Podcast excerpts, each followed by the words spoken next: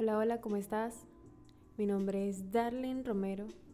Me puedes encontrar en mis redes sociales como Darlene Roxanne y he decidido crear estos episodios de podcast para poder compartir contigo de tú a tú. Que tú me puedas escuchar y yo pueda mostrarte de mis experiencias personales, herramientas y todo lo que he aprendido para mejorar la calidad de mi vida.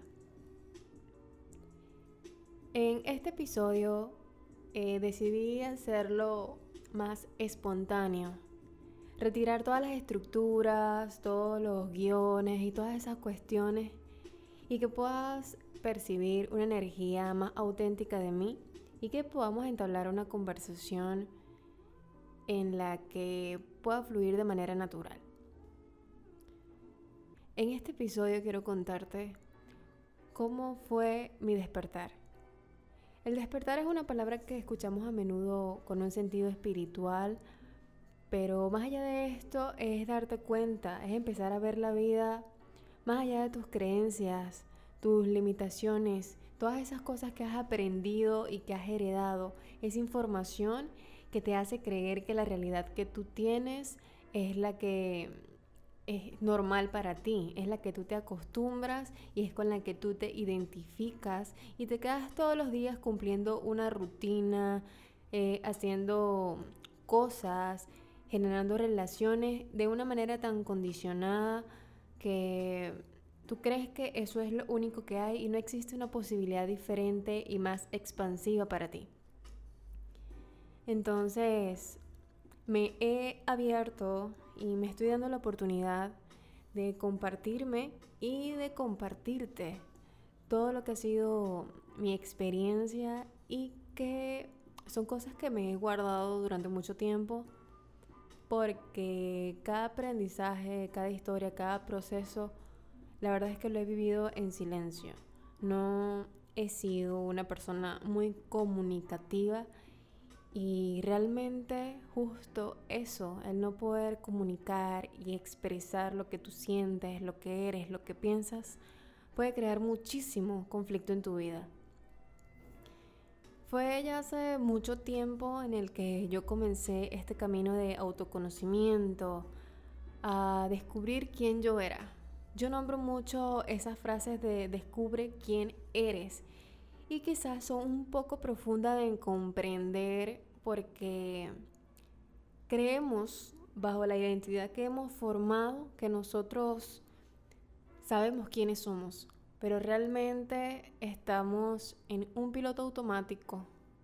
Estamos actuando bajo una información que no cuestionamos y ni siquiera sabemos, no nos damos cuenta de que simplemente es como un programa activo que opera solo que funciona, que funciona totalmente solo.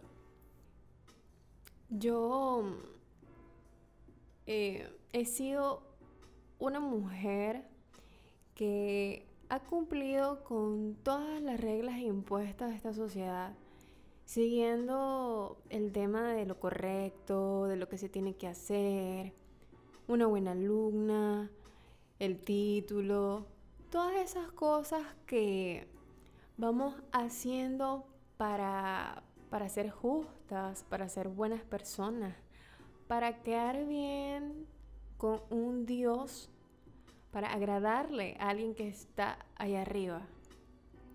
Entonces, dentro de todo esto, aunque yo me esforcé toda mi vida por ser una persona tan ejemplar, yo nunca pude sentirme feliz, plena, expansiva, y las relaciones que yo creaba eran súper conflictivas. En medio de estas relaciones y en mi falta de expresión y de comunicar y de seguir la corriente, no poder eh, decir que no o están en desacuerdo con ciertas cosas, yo empecé a guardarme muchas cosas adentro de mí. Así poco a poco fui acumulando muchísimas emociones que detonaron mi primera crisis existencial. Este fue un proceso muy intenso y que realmente después de allí mi vida no fue normal. Nunca pude llevar la vida como la estaba llevando, Cuando salía a la calle me sentía totalmente diferente. Eh, empecé a tener una sensibilidad increíble al acercarme a las personas, a los autos, a todo lo que estaba en la calle. No podía estar en espacios abiertos, interactuar con las personas, no podía comer como antes. Entonces, toda esta crisis, toda esta acumulación, esta represión de cosas me llevó a un colapso que hizo que mi sistema, mi sistema nervioso se desconfigurara prácticamente. Entonces allí no tuve otro camino que empezar a entrar en, ese, en esa onda espiritual.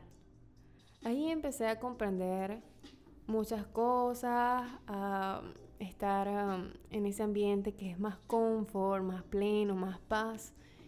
Y empecé a recuperarme poco a poco dentro de lo que cabe.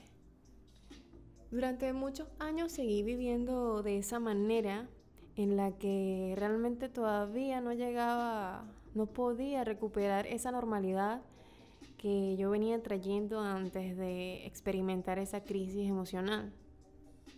Por lo tanto, yo seguí llevando mi vida a cabo, siempre he tenido esa mente determinada y una fuerza inquebrantable para seguir y, y saber que yo sí puedo, pues que creo en otras, otras posibilidades mejores para mí.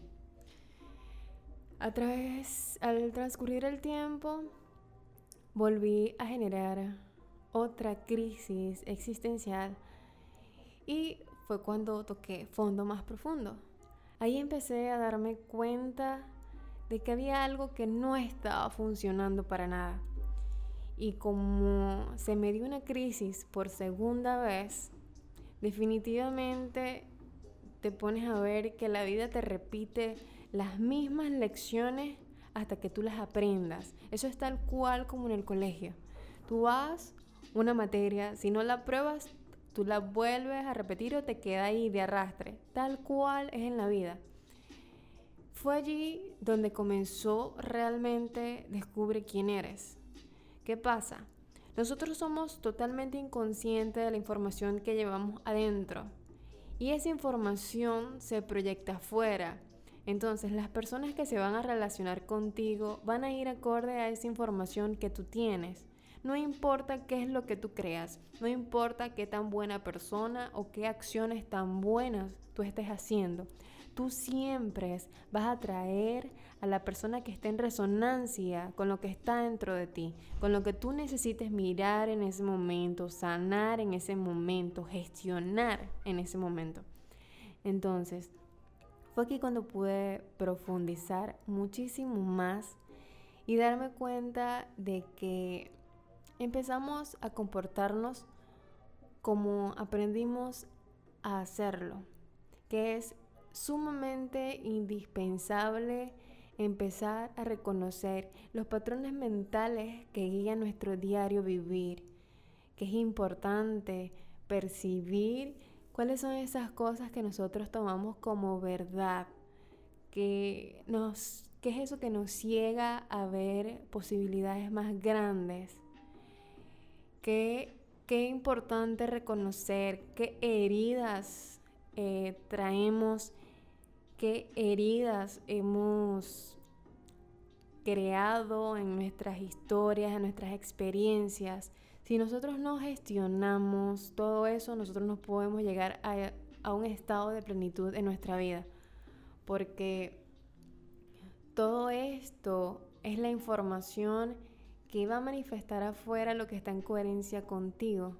Si tú nunca te vas a sentir completo, satisfecho, en paz, porque tú tienes adentro cosas que te hacen demasiado ruido y la mayoría de esas cosas ni siquiera te pertenecen, pero te corresponde asumir la responsabilidad para trascenderlas. La verdad es que yo estoy compartiendo esto porque después de varios años de sufrimiento, de dolor físico, de yo no poder saber cómo gestionar lo que tenía, de todas las señales que ya me estaban dando, de la desconexión que yo estaba creando con mi vida, tienes que asumir tu responsabilidad. Por más que discutas y te enrolles con lo externo, eso es una pérdida de tiempo. La respuesta y la transformación siempre estará en ti.